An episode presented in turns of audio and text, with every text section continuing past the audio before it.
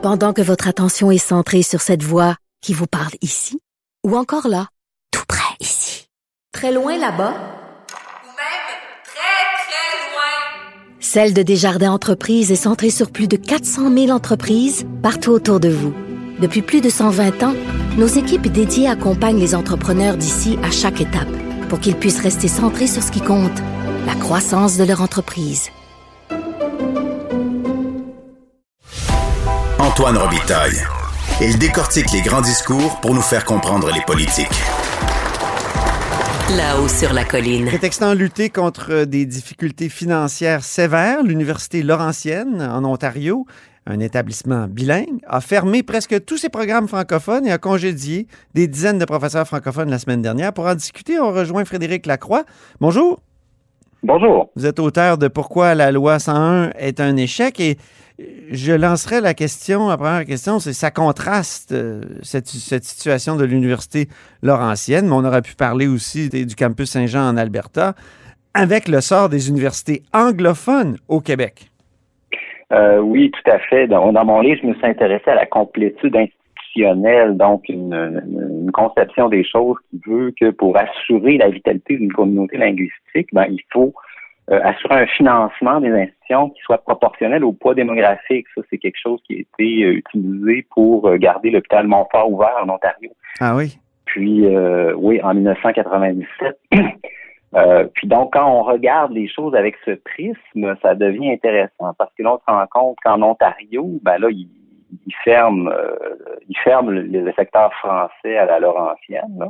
Ouais. Euh, mais, mais, il y a tout le secteur postsecondaire euh, francophone en Ontario qui, qui était à l'agonie. Là, on pense à l'Université d'Ottawa, euh, qui a des bon, il y a des événements, les événements qu'on connaît.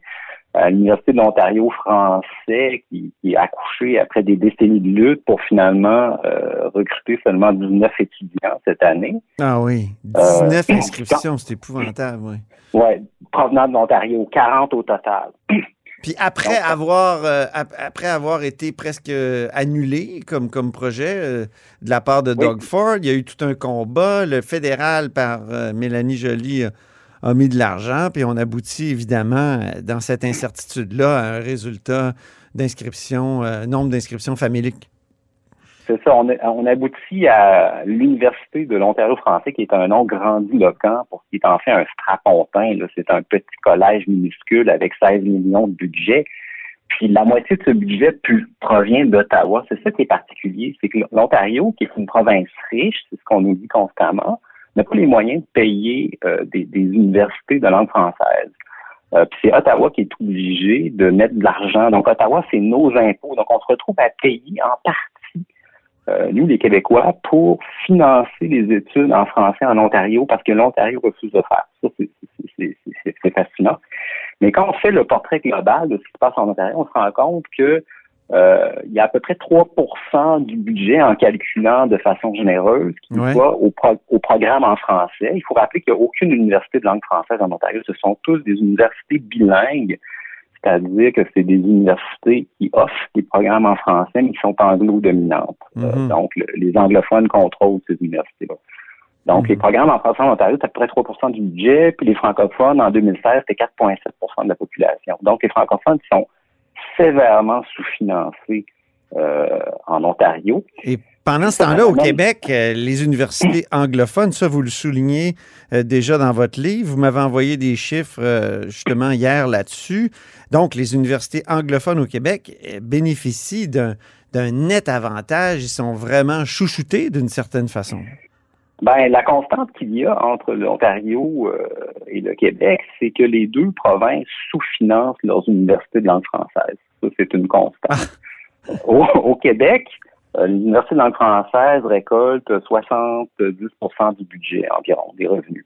Les francophones, c'est 78% Donc, les francophones au Québec sont sous-financés, comme en Ontario, c'est ça.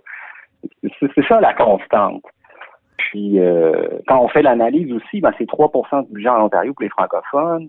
Pour les anglophones au Québec, c'est 30% Donc, ils ont proportionnellement 10 fois plus de fonds. Euh, les anglophones au Québec ont 10 Mais... fois plus de fonds que les francophones en Ontario. Puis euh, les anglophones au Québec, c'est 8,1% de la population contre 4,7% Donc, si on, on mélange C'est le monde, c'est le monde à l'envers. C'est le, le fort, c'est-à-dire le, le puissant euh, dans le reste du Canada, qui sous-finance le faible, qui aurait besoin d'un coup de main, alors qu'au Oui. Québec, c'est le faible, donc une majorité linguistique, certes francophone, mais qui est après tout faible dans le continent, qui surfinance le fort, c'est-à-dire le réseau anglophone. Et C'est incroyable. Ben, moi, ce que, ce que ce- ça m'amène à dire, c'est que les événements récents en Ontario, c'est vraiment, ça sonne le glas de la fin de l'illusion de l'égalité de traitement des langues au Canada. Là. On ça. peut pas assister à ça puis penser que là, ça va bien, puis que la loi sur les langues officielles fédérales a atteint ses buts, puis qu'il règne l'égalité entre les francophones et les anglophones. Ça, c'est, je veux dire, ça, vole complètement en éclat. Euh, donc, je pense qu'on on a ça sous les yeux. Euh, et puis nous-mêmes, au Québec, on sous-finance nos universités francophones. Ben oui, vous détaillez là, cette, cette thèse-là dans Québec préfère les universités anglaises.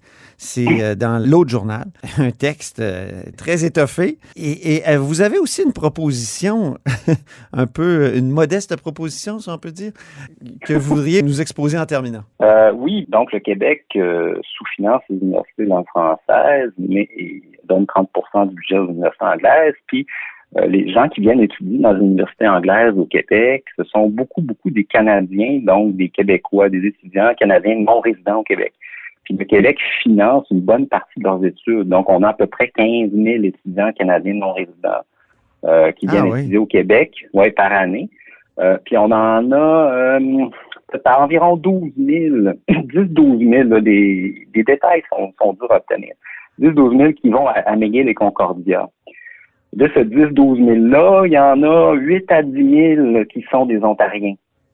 Donc, ce que le Québec fait, c'est que le Québec, en fait, finance des études en anglais des Ontariens qui viennent à euh, McGill et Concordia. Donc, en fait, le Québec, ça, ça nous coûte, moi j'ai estimé ça de façon très conservatrice, à peu près 60 millions de dollars par année.